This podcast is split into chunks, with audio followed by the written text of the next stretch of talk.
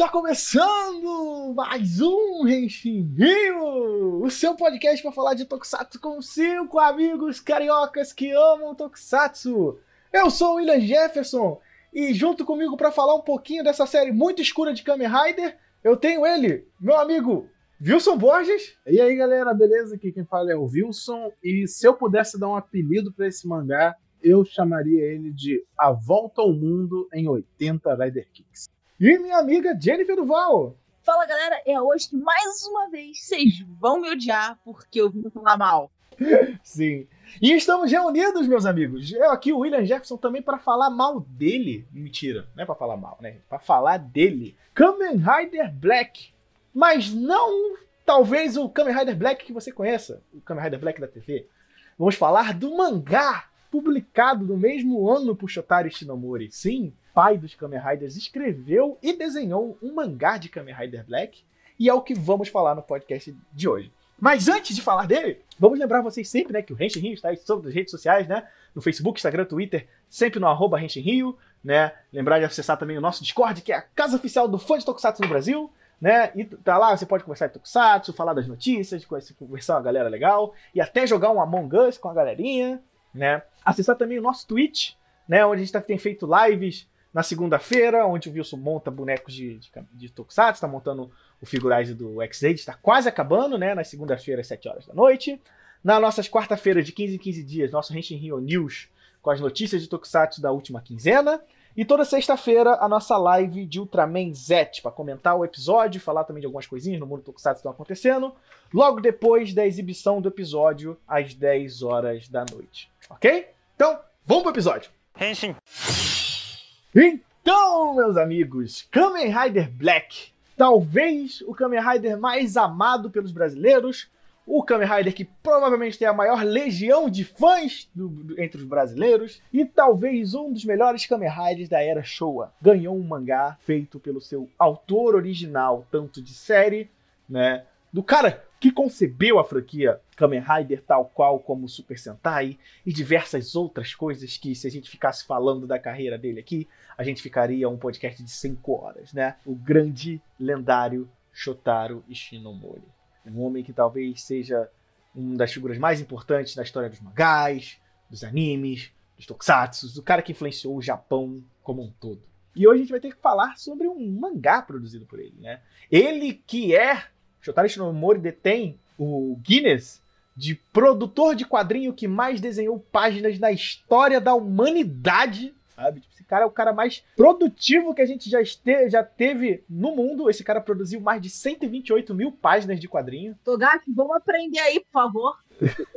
né não? Sabe? Tipo, puta merda. Mas vamos falar desse mangá. E pra isso, vou pedir aqui meu amigo Wilson. Por favor, Wilson nos traga a sinopse do mangá de Kamen Rider Black. Antes, antes de falar a sinopse, só queria dizer que eu tô muito contente de estar gravando de novo com a Jenny. Ela é meio sumida daqui, mas é porque ela é ela é legal demais para sentar com a gente, sabe? Até aparece, até aparece toda depois que a quarentena acabar, a gente poder ir todo mundo assistir musical junto. Exato, verdade, verdade.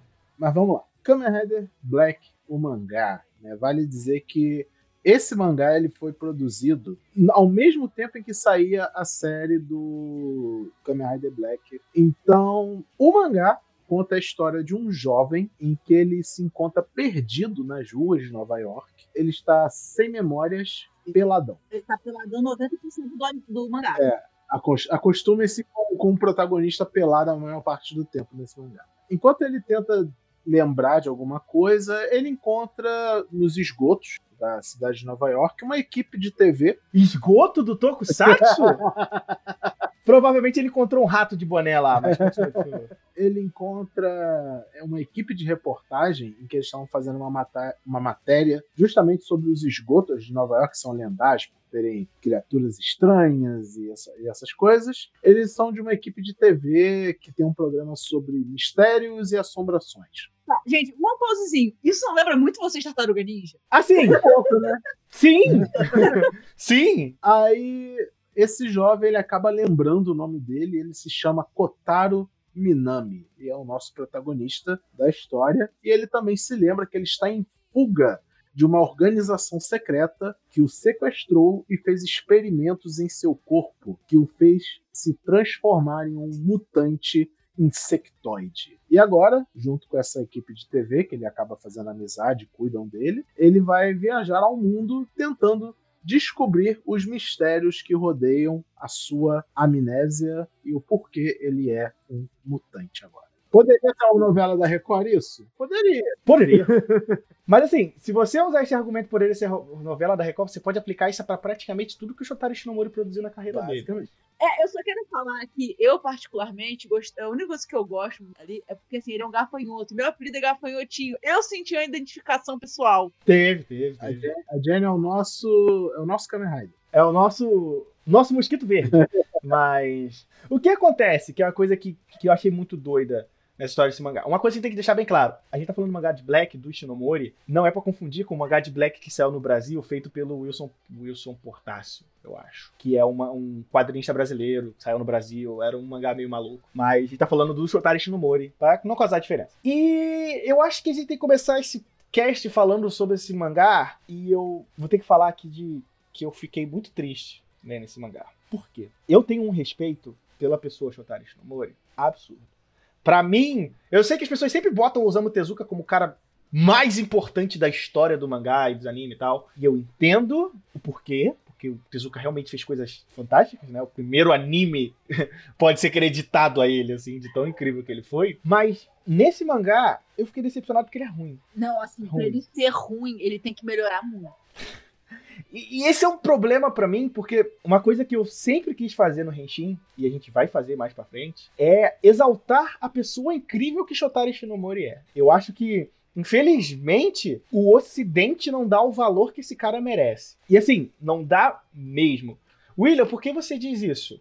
Assim, esse cara foi ser publicado no Ocidente faz, tipo, seis anos, sabe? Tipo, e esse é, é, talvez a segunda pessoa mais importante da história da produção de anime e mangá do Japão, sabe? Eu quero muito lembrar as pessoas, através desse podcast de podcasts futuros, do quão incrível esse cara é e do quão importante ele é. O único problema é que a gente começou com uma série ruim. Olha, eu tenho uma teoria. Tava muito louco, a maconha que ele usou naquele dia tava vencidaça.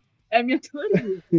não, não é só isso, não. Eu tenho uma teoria, uma interpretação melhor. Não é bem teoria, uma interpretação do que, que foi esse mangá do Black. É, só para contextualizar a galera, eu sei que nós três somos possivelmente as únicas pessoas que já leram esse mangá do, do Black, mais, mais com mais cinco aí no mundo. É, eu já vi outras pessoas falarem dele, mas nunca foram elogios muito intensos, assim. A primeira coisa que vocês têm que saber sobre Kamen Rider Black mangá é que ele é e não é muito parecido com as séries de TV. Como eles estavam sendo feitos ao mesmo tempo e saíram as duas coisas da mesma mente, né? Eles compartilham semelhanças, tem os mesmos personagens. Exato. É que tem que botar na cabeça que a série de TV não era só o Shotaro, né? Shotaro, equipe de produção. Ele nem era o roteirista principal do Black, se não me falar a memória. Ele tem uma participação, mas ele não é o principal roteirista. Enquanto o mangá é totalmente da cabeça do Shotaro. Aí, tipo, uma das coisas que eu gostei no mangá é até o espaço dele, sabe? Porque, tipo, uma, eu falei brincando no, na apresentação, mas é realmente isso. Cada capítulo desse mangá, ou pelo menos dupla de capítulos, é em um lugar do mundo diferente, sabe? Ele começa em Nova York, no segundo capítulo, acho que ele tá na França. No terceiro capítulo, ele tá na, na Inglaterra. Londres, isso. Depois ele vai pro Japão. Eu sei que ele termina a aventura na Austrália. E, mano, se você termina a sua aventura na Austrália, imagina o bagulho, velho. Aí, tipo, já começa por aí, sabe? Tipo, e outra coisa, de estética, né? O traço do Shinomori é muito característico, né? Fede a Shinomori. E eu gosto muito que tem o traço do Shinomori é muito anos 70, anos 80, sabe, do mangá. Aquela coisa Tezuka, Nagai, eles eram tudo co-worker, né? O... É, eles são contemporâneos, né, também, né? Tem todo esse rolê. Assim. O Shinomori Gonagai eram assistentes do, do Tezuka, então é muito mais que natural puxar um pouco do traço dele. Mas, claro, o Shinomori tem o estilo característico do traço dele, personagens muito arredondados, meio cartunescos, mas é um cartunesco que ele consegue ser visceral quando quer. Tem muita cena de gore nesse mangá, sabe? Decapitação e tal. E é, ele tenta ser um pouco edgy, né, no conceito dele, então isso pode até reforçar aquele argumento que, que a galera saudosista curte Black fala que o Kamen Rider Black é uma, é uma série muito madura, é uma série dark. Só pra corrigir uma coisinha, o Nagai não foi assistente do Tezuka, ele foi assistente do Shotaro. Ah, tá, perdão. Ele foi a escala, assim. O Shotaro foi assistente do Tezuka, que foi daí tudo mais. Mas, de novo, continuando, a série é um pouquinho mais dark, né? Do que. Mas dark mesmo, assim. Quase não tem espaço para humor nesse mangá. Tem, puta que pariu. A parte mais engraçada é o melhor amigo dele xingando. Eu não tô nem de sacanagem. e, e, aí que vem um rolê que eu acho foda, porque, tipo, antes de ler o mangá do Kamen Rider Black, eu li o, o mangá do Kamen Rider, do Ichigo, né? Que tava lá na, no Comixology Unlimited, que eu assino, e aí eu falei, porra, oportunidade de ler Shotaro Shinomori, vou ler. E eu gostei muito, muito do mangá do Ichigo, porque, cara, se você pensar que aquele mangá foi escrito tipo 71, e, e o mangá tem, porra, ele tem umas linhas de ação, o Shinomori, caralho, tá voando assim em cena de ação, em enquadramento, em roteiro também, tá ligado? Tipo, em tudo assim, eu achei absurdo assim. E o timing dele de piada é bom, principalmente quando ele começa a escrever o Hayato ao invés do, do Takeshi, né? Eu falei, caraca, isso tá muito bom. E eu terminei a leitura adorando, sabe? Tipo, e aí eu falei, pô, espero que o Black seja tão bom quanto, né? Querendo ou não, né, Wilson? É o Senhor Black, né? O grande Senhor Black. E aí eu falei, vamos ver esse mangá. E, velho, eu já tomei um susto no início, assim, sabe? Porque ele aborda a temática de Kamen Rider numa vibe Kamen Rider Shin. Sim, total Shin. Aliás, Shin usou muita coisa que tem nesse mangá. Sim. E aí é uma coisa que me deixa preocupado, porque eu não gosto de Shin. O Wilson ama Isso Shin. foi uma das coisas que eu amei no mangá. Eu não vi, mas já tô preocupada que eu não vou gostar agora. Assim, é, o Shin é complicado, Jenny, pra falar por baixo, assim, eu posso dizer, Olha, sabe? Tipo... Pra vocês entenderem, quando a gente diz Shin, por exemplo, a gente quer dizer assim, no mangá, Primeiro que não existe Kamen Rider. Apesar do nome, não existe Kamen Rider nesse mangá. Ele é literalmente um mutante. Ele é uma, um humano que foi fundido, fundido, tá certo? Fundido, né? Com um gafanhoto. Então, quando ele vira o, um homem gafanhoto, literalmente, não é bonito, estiloso como o Kamen Rider Black da TV, não tem belt, sabe? Então ele, ele realmente vira um, uma aberração. Não, ele vira mesmo um gafanhotão. Assim, é um gafanhotão. E sabe aquele negócio que tinha lá do, do cara virar gorila no, no, nos negocinhos de circo brasileiro? Então, é tipo isso. É, então isso lembra muito o conceito do próprio Shin, sabe? Que ele também é um Rider que não usa belt. Ele nem é um Rider, é, na verdade, né? Ele é um bicho. Ele é um, ele vira um bicho, basicamente. Tanto que esse Black do mangá, ele tem, tipo, patinhas, sabe, na barriga. Né, tipo resquício do que sobrou do, da parte gafanhota, é muito bizarro, mas ao mesmo tempo é bem legal. Mas só que tipo, é tão legal essa transformação dele que tipo, ele toda vez que ele se transforma, ele perde as roupas que estiver usando. Boa parte do mangá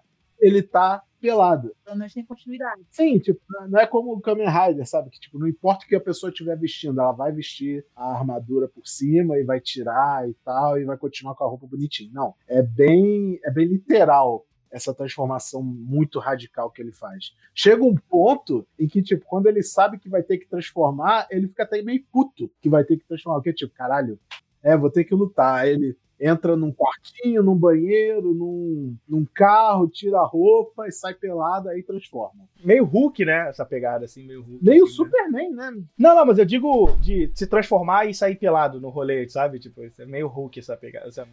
Henshin.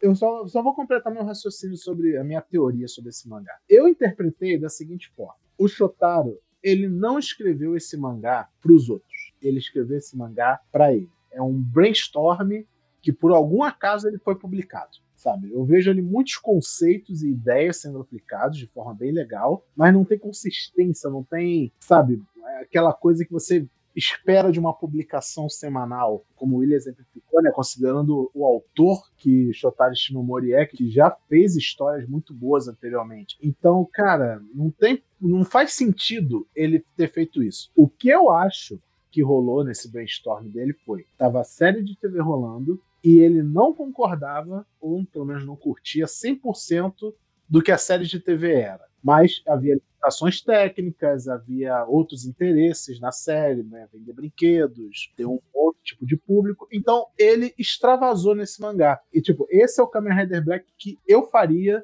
na vida real. Então, o meu Kamen Rider Black, ele pode viajar ao mundo. Na série de TV não tem como botar o É, orçamento, né? Tipo, é. Ou você faz, ou você gasta viajando, ou você gasta com 3D, com tela verde, só que em 87 ficaria cagadíssimo, né? Tipo, Em 2018 não conseguiu, gente. Então, assim. é, então, assim, é. É, outras coisas, tipo, no meu mangá, o Black ele não tem brinquedos pra vender. Ele é só um mutante, como eu gostaria que ele fosse. Entendeu? Então ele foi só extravasando. Só que ele não criou coisa consistente, uma narrativa da hora e tal. Mas só que, tipo, eu vejo como ele brincou de fazer mangá. Eu, quando eu digo brincou de fazer mangá, é coisas, por exemplo, cada capítulo tem uma temática muito clara. A primeira parte da história é um arquivo X. Caralho, é muito arquivo X. Puta merda, é muito arquivo Nova X. York, criaturas estranhas, mutantes, Também é tartaruga ninja. e meio tartaruga ninja, né? Você vê as influências. Cara, é muito legal a- a- você perceber a- as influências que o Shotaro tinha. Ele simplesmente falou: vou fazer uma história aqui agora de. é, o Fantasma da Ópera.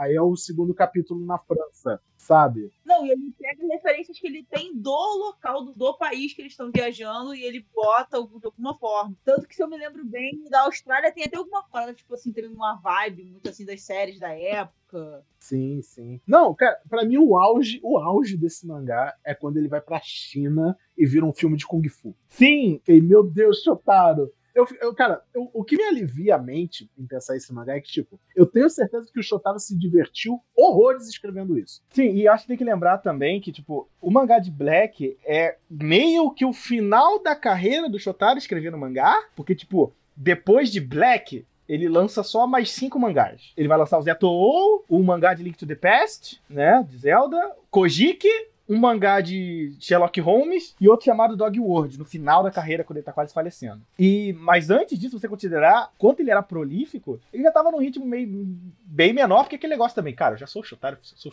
fucking A Shotaro idade, Shimori, a né? idade também chegando. E provavelmente ele ganhou também o, sabe, carta branca. Tipo, faz o que quiser com esse Kamen Rider Black aí, velho. Isso vai vender, você é o, você é o Shotaro, tá Não, ligado? aí que tá, cara. Eu tenho certeza que isso aí não teve a menor pretensão comercial. Ele falou assim: olha, tá saindo a série da TV, mas eu quero fazer uma coisa só minha do Black, beleza? Aí o editor dele falou: cara, você é o Shotaro. Se tu quiser mijar na minha boca, eu vou deixar. Só escreve, irmão. E isso é até curioso, você parar pra analisar que, tipo, o Shotaro teve envolvido na produção desde o Ichigo até o Black, né? Em níveis diferentes de envolvimento com a produção das séries. E os filmes também. Sim. E o Black é o primeiro dos mangás de Kamen Rider que ele faz desde o Ichigo, tá ligado?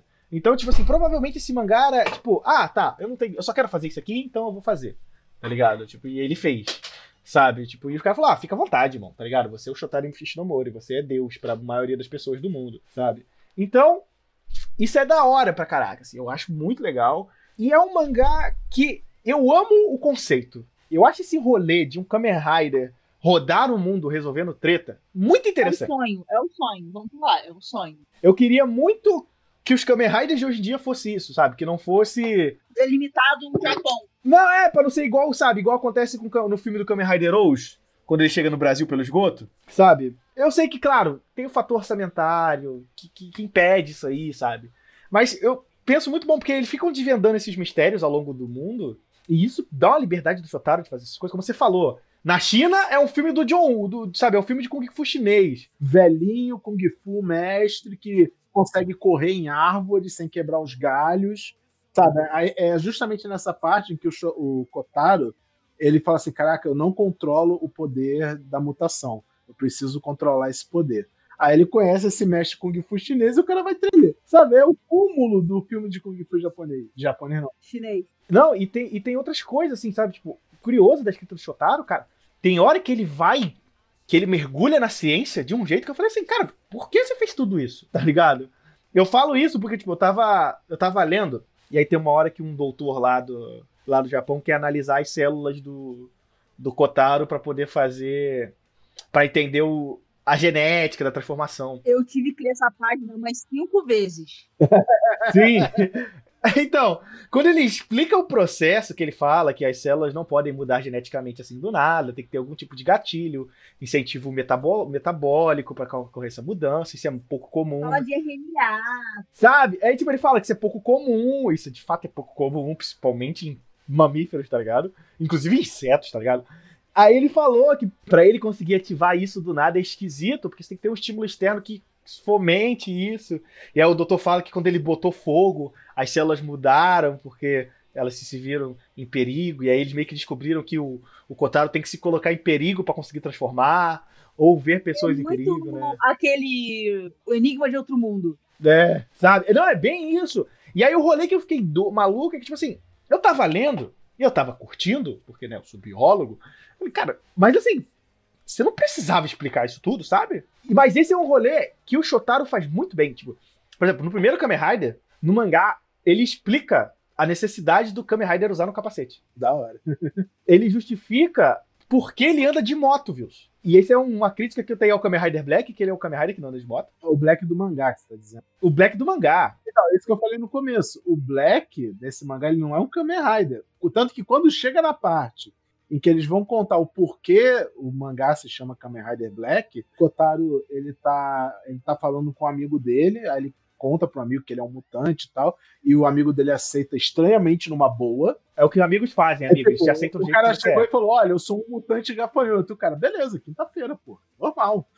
Amigos aceitam ser TikToker, eu não vou, aceitar o cara assim, Exatamente, exatamente. Os am bons amigos aceitam você Aí você é. esse é. amigo chega para ele e fala, pô, Kotaro, porque esse amigo do Kotaro, ele é tipo de muitos anos e tal. Ele falou, pô, Kotaro, lembra aquele, aquela série de TV que a gente assistia de um, de um motoqueiro mascarado? O Mosquito, Mosquito Verde. Verde. Aí ele falou, pô, eu fiz uma moto parecida com a daquele. Aí tem no mangá a versão da Betro Hooper, só que não se chama Betro Hooper. Sim, então, é esse rolê que eu acho doido, porque Tipo que, por exemplo, no mangá do, do Ichigo, a transformação dele, ele tem que andar de moto, porque tá ligado que o cinto do Ichigo gira, né? Então, ele tem que andar de moto pro vento que ele sente com a moto girar o negócio no cinto dele para gerar energia e dessa energia ele se transforma no Kamen Rider, então, sabe? O Kamen Rider do mangá ele é verde, tipo energia verde. Toda energia eólica. É, basicamente. E o capacete é um controlador de mutação, tá ligado? Tipo, porque se ele tá sem o capacete, não consegue controlar muito bem os poderes, sabe? O capacete do Kamen Rider serve para isso, tá ligado? E o Shotaro se dá o trabalho de explicar essas coisas. Uma coisa que ninguém perguntaria, mas, tipo, ele dá. Mas, assim, eu posso falar, tipo assim, da minha parte. Eu não manjo muito de Tokusatsu, porque eu sou, eu vejo alguns e tudo mais, mas de mangá eu entendo porque, né, com alguns anos escrevendo resenha crítica sobre esses assuntos, a gente acaba aprendendo alguma coisa por tabela, né? Lança braba, gente. Pra mim, o que me incomodou nele não foi a história, não foi tanto o roteiro, porque, assim, o roteiro poderia até ser meio sem pé nem cabeça, aceitaria até exatamente por eu já conhecer um pouco da história do Shotaro, e Org 009 é um dos meus mangás favoritos. Você começa a ler, você já tem uma estranheza, porque assim, você vai notar que, tipo assim, muita coisa não tem fundo. Aí, tipo assim, ah, ele fala, ah, eu tô na França. Você só sabe que tá na França exatamente porque ele escreveu aquilo. Então, Torre Eiffel. São quadros focados dos personagens mais ou menos igual um vídeo do TikTok, mais ou menos da altura do peito para cima, atrás, tipo, com fundos brancos, que, tipo, não te chama atenção, então torna a tua visão pra página muito cansativa, porque não tem nada, porque já é um traço simples. Quando você não tem mais nada te chamando a atenção, você só tem os balões. Os balões estão completamente jogados na tela, um invadindo, às vezes, o, balão do negócio da, do quadrinho ao lado tá invadindo o que você está lendo agora. Você não sabe se ele é daquele ou se é desse você se perde é, nos diálogos porque ele bota muito personagem para falar ao mesmo tempo. Aí quando você vê, tem às vezes, eu contei, numa página só tinha mais de 16 balõezinhos. Numa página. É na página do doutor, que ele tá explicando exatamente o RNA, é maneiro pra caramba. Sim, sim, sim. É, mas eu contei, gente, são 16 balões numa página de um mangá branco. Mano, é muito bizarro. Você não tem como ler. Então, isso aí foi uma coisa que você falou dos fundos e tudo mais. Eu acho que esse é um rolê que ocorre muito com o Shotaro, porque acho que ele tá velho nesse rolê, sabe? Tipo, porque é aquele negócio. Mano, vamos considerar, ó, isso aí, esse mangá saiu em 87. O Shotaro é de 38. Então, 87. Cara, ele tem, ele tem quase 50 anos, tem 49 anos quando isso aí saiu, sabe? Tipo. Então, assim, 49 anos e tu desenhando, sabe? Tipo, vai fazer com aquele esmero que você fazia, por exemplo, Kamen Rider Ichigo, que é de 70, tá ligado? É, tanto que eu tava lendo, eu vou contar um segredo pra vocês. Eu, a gente teve que remarcar essa gravação um dia, que eu tava lendo o Kamen Rider Ichigo. que é muito bom! Que é muito bom. Eu tinha lido 10 capítulos. Coisa, não, 10 não, tava lendo tipo. Tinha lido bastante capítulos, já tá quase acabando. Aí eu me toquei que o pessoal falou assim: Kamen Rider Black. Eu, tava escrito Black. Eu vou dar uma olhadinha. 23 volumes, que sem sacanagem, eu li One Piece menos cansado. É, ele é denso, ele é bem denso. Ele, é, ele cansa porque ele é denso, porque ele tem uma história densa, ele tem uma temática densa, ele tem conceitos maravilhosos, muito inovadores para a época. É, os conceitos são extremamente inovadores, ele trata de temáticas e ele fala de coisas de uma forma que você não via séries de mangás tratando. Só que se perde no, roteiro extremamente confuso, um roteiro extremamente confuso, extremamente jogado, em balões extremamente jogados, que aí você fica com aquele gosto mais amargo ainda na boca, porque poderia ser um, tipo, um mangá que seria tipo, um puta clássico. Eu, eu tenho para mim tem potencial para tinha potencial para ser um mangá puta clássico. E ele fica aquele gosto amargo na boca, tipo assim, poderia ser e nunca vai. É, e eu acho que eu acho que o problema disso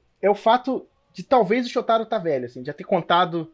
Porque, tipo assim, como você falou, a nível de conceito é muito bom. Tipo, e o, e o Shotaro é um cara de conceitos absurdos, assim. Tipo. Só dele jogar essas temáticas, cada capítulo é, um, é uma estética narrativa literária ou cultural diferente. Isso aí, para mim, eu acho 10 de 10. O problema é que é só isso. Cara, a gente tá falando assim, tá babando o ovo aqui do, do Shotaro de caraca, ele mete uns papos de tecnologia e ciência, mas o mesmo Shotaro, pouquíssimos capítulos depois, manda. É, agora o Black ele viaja pro futuro com a mente dele. E foda. É.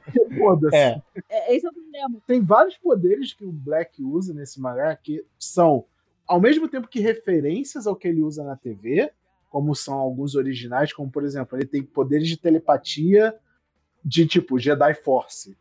Jedi pode, tipo, controlar as pessoas, sabe? Tipo, você vai fazer coisa X, aí a pessoa vai lá e faz, sabe? Ele tem esse eu poder não sou no mangá. que você procura. Não, não tipo, tem o, o, o, que eu achei, o que eu acho que é o poder máximo dele no mangá, que na TV seria o equivalente ao Kingstone Flash, que ele usa, que é o que ele solta uma rajada de energia pelo corpo que incinera tudo em volta. É que na, no arco da China, a primeira vez que ele usa, ele é quase tipo nuke que inclusive eu acho que isso aí vira uma referência lá em Kuga, né? Isso aí. E eu acho que a cereja do bolo de, do quanto esse mangá do Black é louco, vindo da mente do Shinomori, que nessa época já tava, tipo, moda caralho. O Kamen Rider, nesse mangá, não tem Rider Kick. Ele faz de tudo, menos dar um Rider Kick. Então, é o que eu falei, é uma coisa que eu acho muito doida. E aí a gente pode até entrar nessa discussão sobre o que às vezes muitos fãs nostálgicos de Kamen Riders levantam, e às vezes eles perdem um pouco do argumento nesse tipo de coisa. Quando ele fala assim: Ah, na minha época o Kamen Rider andava de moto e dava Rider Kick, esse negócio aí que serviu hoje em dia, o Kamen Rider nem anda de moto. E aí, tipo, o próprio autor original cagou, cagou pra moto. Cagou pra moto, cagou pra todas as tradições que ele mesmo criou pra Kamen Rider. Ele cagou pra Belt, cagou pra Rider Kick, cagou pra tudo, tudo da fórmula que ele é porque assim, o Shinomori, ele é uma pessoa, ele é um cara que gosta de se, se reinventar. Se você pega qualquer lugar dele, tem temáticas completamente diferentes, tratando de assuntos completamente diferentes ele vai de uma história densa para uma história mais friendly friend. Se você pega até o. Ele fez esse, depois vai fazer tipo, um mangá do A Link to the Past, que é uma parada muito tranquila, muito felizinha. Não, e você tem que lembrar que, tipo assim, o Shotaro Shinomori tem até uma Mahou Shoujo, tá ligado? Ele é um cara que ele tá se reinventando. Você acha mesmo que ele ia querer que uma das obras da vida dele, que é a Kamen Rider, ficasse estagnada na mesma coisa, com os mesmos preceitos, se ele é um cara pois é. que se a todo momento ele queria se reinventar e ser mais. Aí vem o, o fã nostálgico e fala: ai, esses Kamen Rider de hoje em dia estão muito esquisitos, não tem nada a ver com os Kamen Rider da antigamente. Exato, era isso que o Shotaro queria. Ele Exato. quer que exista um Kamen Rider X-Aid. Ele queria que existisse um Force, sabe? E, e outra coisa, se você fala, de, por exemplo, de build, ah, falar mal de build, o build bebe tanto de fontes clássicas do primeiro Kamen Rider que chega a ser ridículo. Assim, tipo, o cara é sequestrado pela organização do mal que faz uma experiência bizarra nele e o transforma. Ele se revolta com essa organização e tem que lutar contra ela. Ele faz isso através do poder e conhecimento dele da ciência e das pessoas que o rodeiam. E ele vira o amor da minha vida. Tem esse detalhe aí. Que Você pode. falar. Então, você pode pegar esse plot e botar no primeiro Kamen Rider. A diferença é que, tipo, no build tem lá, tem uma questão política envolvendo o Japão rachado em três pedaços, E tá fora ligado? que a gente Tipo, tem tecnologia, tem técnicas de filmagem me- melhores, sabe? Tem muita coisa moderna. Às vezes o pessoal fala assim, ah, isso é tão diferente do Kamen Rider que eu tô acostumado, e na real, o que que é Kamen Rider? Sabe, tipo, o Shotaro com Kamen Rider Black, ele faz a gente questionar, o que é Kamen Rider? O que Kamen Rider representa? Tem que ter moto? Não sei. Tem que ter belt? Vamos chegar do ponto mais distante. Ele não precisou ter uma armadura. Ele não precisou ter, ter o nome Rider de nenhuma forma. Sabe? Ele se distanciou tanto. Porque, assim, a gente tem que pensar que, tipo, tudo que fica muito igual, em um momento cansa. Porque eles não seriam também nostálgicos daquela época se hoje em dia fosse a mesma coisa, porque estariam cansados de exatamente estar vendo a mesma coisa. Você não teria nostalgia do Black se não tivesse algo novo se reinventando. O que um dia a gente vai sentir, tipo, eu não boto nem muito longe, mas vamos botar 5, 10 anos, visto no, da distância, obviamente, do Black hoje em dia, a gente vai sentir nostalgia de build, por exemplo. Ah, já existe, ó, já existe gente que é assim. Eu e o William, por exemplo, a gente é viúva de Black, de, de Cougar. Por exemplo, eu não sou da época de Jiraiya, mas eu tenho muita nostalgia de Jiraiya, é, de Cavaleiros do Zodíaco, mesmo eu não tendo, não era nascida na Manchete, porque o meu pai era nascido na época da Manchete, e eu assisti essas coisas com o meu pai. Então, é, são coisas que eu tenho carinho. Eu tentei ver exatamente porque eram coisas que eu vi que eram derivados do que eu via com o meu pai. Então me interessou isso. E eu tenho a minha nostalgia que é completamente da nostalgia deles. Eu não sou tão apegada nessas bases. Mas assim, todo mundo tem nostalgia por tudo. Nostalgia não é errado. Só que se você só tem nostalgia, essa é a mudança. É verdade, verdade. E, e essa é a coisa, né? O Shotaro desafia a sua nostalgia com esse mangá. Cara, Esse, esse raciocínio que a gente tá tendo, cara, só pegar até as séries de TV que o Shotaro criou. Pega. Tudo, é, tem tanta coisa extremamente diferente uma da outra. É a mesma pessoa. eu- se, eu- se eu estiver falando alguma que não é dele, me corrija, mas de memória aqui eu acredito que é dele. Inazuka é dele. Kikaider é dele. É, tipo, o que, que tem a ver Inazuman com Kikaider? Nada. Wilson, Kaiketsu Zubat. é. Kaiketsu Zubat é aquele que é três demôniozinhos, eu esqueci o nome. A, a É Akumaiser Akumaiser 3. 3, que é um negócio horroroso, visualmente falando. É um negócio horroroso, mas é dele. E, tipo, quatro obras que não tem nada conversa uma com a outra, sabe? Mas porque a mente dele é dessas, sabe? Não quer padrões, ele quer diversidade. Ele... É, é o mesmo cara que escreve um, um robô detetive e escreve uma história sobre um ninja que se transforma na- no Japão antigo, tá ligado? Tipo, e faz um western com cara com cara com violão, tá ligado? Tipo, né? assim, é uma coisa que a gente tá devendo fazer no Henshin Rio, é que eu, eu, te- eu quero consumir mais Shotaro pra fazer. A gente ainda vai fazer um podcast sobre a história desse cara. Só que, tipo assim, é tanta coisa que esse podcast vai demorar muito pra sair. Porque eu É, tenho que. não, e assim, a gente vai ter que entrar em Tezuka um pouco, vai ter que explicar que não dá pra falar também dele sem falar do Tezuka. Não, é, e não, e tem coisas tipo assim, às vezes é foda, porque tipo, você quer ler um mangá do Shotaro, e gente, não saiu no ocidente, você tem que torcer, sei lá, pra um maluco que gosta muito de japonês e que gosta de Shotaro Shinomori, que traduziu essa porra pro inglês, que é uma língua próxima, mas às vezes, você quer ler uns mangás do Shotaro, você tem que ler em espanhol, você tem que ler em francês, porque falta uma valorização do trabalho desse cara pro material dele sair pra cá, né? Tipo, sabe? Tipo, eu acho que a, a- galera valoriza sim o trabalho do, do Shotaro, mas como produtor de séries pra TV. Sim, sim. Falta o...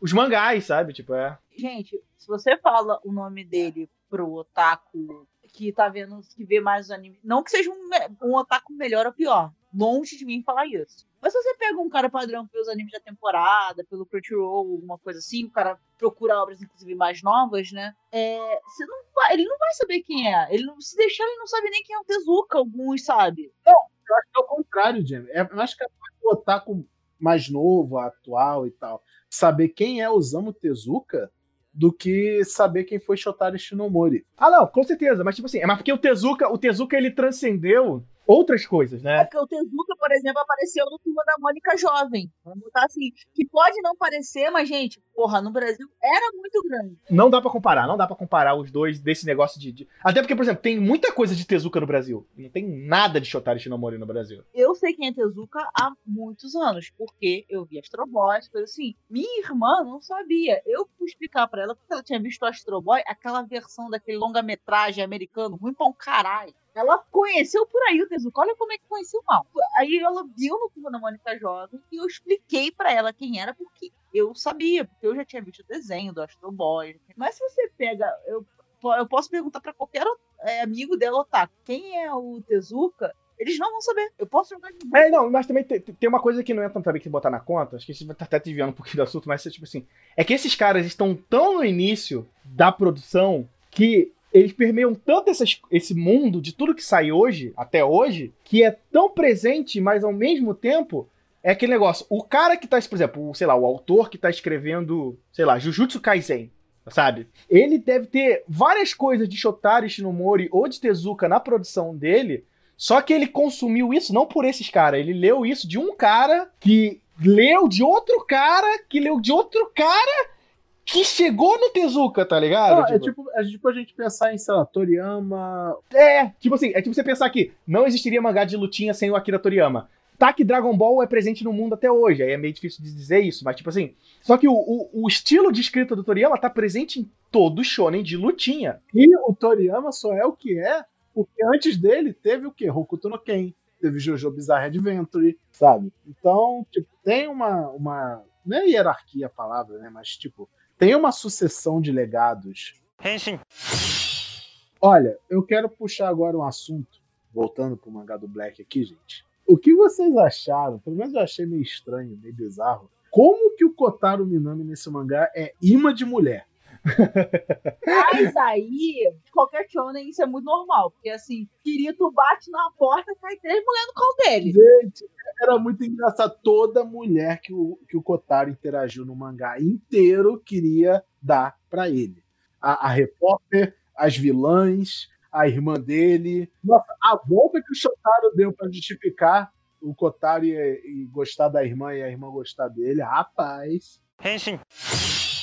Eu acho que isso é meio que é isso sobre o mangá de Black. Eu acho que é um tipo de coisa que é difícil de dizer. Eu acho que é o tipo de coisa que eu tenho vontade de chegar pras pessoas e falar assim: prova isso aqui e me diz o que tu acha. Assim, você não vai gostar, mas você vai ter muita base legal.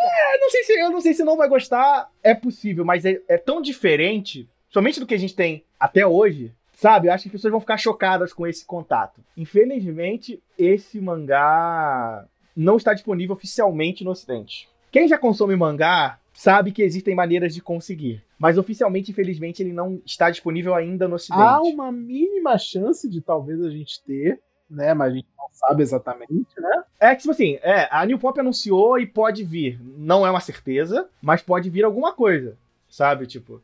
E vamos ver. Mas assim, quem quiser, quiser curiosidade, eu acho interessante as pessoas darem uma lida. Por mais que possa não ser a, a leitura mais agradável possível, é muito legal você ver um cara experimentando tanto com mangá e com tanta liberdade de produzir coisas. Por mais que o resultado final não seja a melhor coisa possível. Mas é de um cara que merece ser lido por todo mundo que gosta de mangá, por todo mundo que gosta de tokusatsu, de todo mundo que gosta de anime, pela relevância dele em todos esses meios. É, e assim, comparando com, por exemplo, outros autores que saíram de obras que o tornaram muito grande, como, por exemplo, Masashi Kishimoto e o Mashiro do Fairy. Eles são caras que eles têm, eles são, você acha que eles não têm carta branca numa Jump? O cara fez Naruto, velho. Naruto que se tornou febre mundial e, cara, vamos ser bem sinceros, Naruto estabeleceu muito do crescimento do, do anime no ocidente também, porque ele pegou, ele foi o que pegou o boom real de anime. Naruto, pra muita criança, é o CDZ deles, tá ligado? Gente, eu posso falar pra mim que o meu primeiro anime baixado legendado foi Naruto, foi o primeiro que corri atrás. Se hoje em dia eu tô no Henshin gravando, foi por causa de Naruto em 2007, 2000, Não, 2007 não, 2005. Então, assim, esse é um cara que tem carta branca e eles optaram por fazer um mangá que era a mesma coisa e por isso ninguém gostou. Ele não, ele é um cara que ele pega e transcende. Ele fala, não vou fazer a mesma coisa. Isso que torna toda a leitura dele tão interessante e não cansativa, sabe? Você vê o padrão do autor, obviamente, mas é algo tão diferente e algo tão novo que você vai até o final sempre. Olha, eu confesso que a única coisa que eu realmente senti falta no mangá em relação à série de TV, ainda mais considerando que os dois eram produzidos ao mesmo tempo, é que eu acho que ele podia ter encaixado melhor a mitologia de Kamen Rider Black que foi criada. O, o, grande drama de Black é justamente que o Kotaro e o Nobuhiko, eles nasceram no dia de um eclipse. Por isso que eles foram escolhidos como os imperadores para disputar. Inclusive, isso justifica o porquê que eles se chamam Black Sun e Shadow Moon por causa da referência ao eclipse. Black Sun, né, sol negro, e Shadow Moon, sombra da lua. Então, tipo, essa é uma parte que eu acho é uma mini mitologia que foi criada que eu achei legal. No mangá, e nem que spoiler, aparece o Nobuhiko no mangá também, né? Mas enfim. Não da mesma maneira que ele aparece na série. Nem de longe, nem, nem, nem, nem de perto. Né? Nem Shadow Moon ele se chama, acho, no mangá, se eu me lembro bem. Acho. Nem Shadow Moon. O... Ah, se bem que o Kotaro também não se chama Kamen Rider, né? Então foda-se. Você ia falar, mas tudo bem. Mas enfim. É, no mangá, ele só tem tipo, ah, tem vocês dois aí. Cai na porrada pra ver quem vai ser o líder dos Gorgon. Sabe? Eu fiquei tipo, porra, tanto que eu terminei o mangá de Black, a gente não vai falar como é que o mangá termina para não estragar a experiência de quem quer ver, mas eu terminei o mangá sem entender o que aconteceu. Porque é, é realmente bem confuso, porque é essa parte que a gente tá falando de o Shotaro, sei lá, ele fez meia moda caralho, ele só quis jogar um monte de conceito e foda-se. Só que eu não consigo dizer que eu não gosto desse mangá. É, eu também não. Eu, eu, eu olho para ele e falo, isso aqui é ruim, mas tem tanto ponto positivo orbitando em volta disso não tem como eu não gostar, sabe? Eu adorei demais, demais esse negócio de cada capítulo ser uma narrativa diferente, baseada em cultura pop, literária, etc. Como a gente comentou. Então, sei lá, tem, vai ter um espacinho no meu coração pro mangá do, do Kamen Rider Black. Henshin. Então é isso, gente. É, eu espero que vocês tenham gostado desse podcast. Por favor, consumam Shotari Shinomori. Esse cara é tão importante, precisa ser tão bem mais consumido pelas pessoas como um todo, de, não só pela relevância dele como produtor de, de, de, mangá e anime e tudo mais. Mas, cara, porque o cara é bom também, né? Tipo, fale o que for, mas, cara, ah, tem problemas com isso e isso no mangá e tal. Mas, cara, ainda assim foi uma leitura muito agradável, pelo menos para mim, em alguns aspectos. Ela pode ter sido meio lenta, meio cansativa em alguns momentos. Mas, cara, ainda teve momentos que eu falei assim, porra, isso aqui é realmente muito bom. Então, é isso. É... A gente se vê por aqui. Né? Lembrando sempre né, de acessar nossas redes sociais, Facebook, Instagram, Twitter, arroba Rio, de visitar o nosso Discord, né, para o pessoal conversar com o pessoal do Tokusatsu lá, ver também o nosso Twitch para as nossas lives, tanto de montar bonequinho na segunda, a live de notícia nas quartas, e na sexta também a nossa live de Ultraman Z, já falar do episódio e também um pouquinho de Tokusatsu que está acontecendo. Consumam lá, dá uma olhada lá, a gente se vê, espero que vocês tenham gostado. Até a próxima, um beijo, um abraço e tchau! Tchau,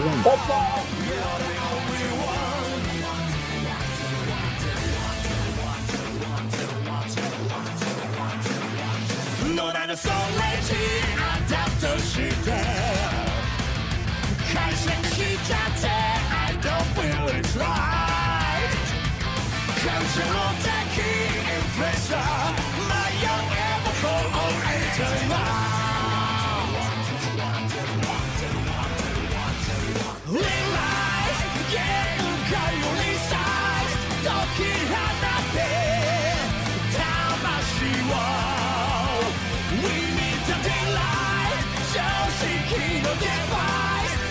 散らして掴むのが It's the only one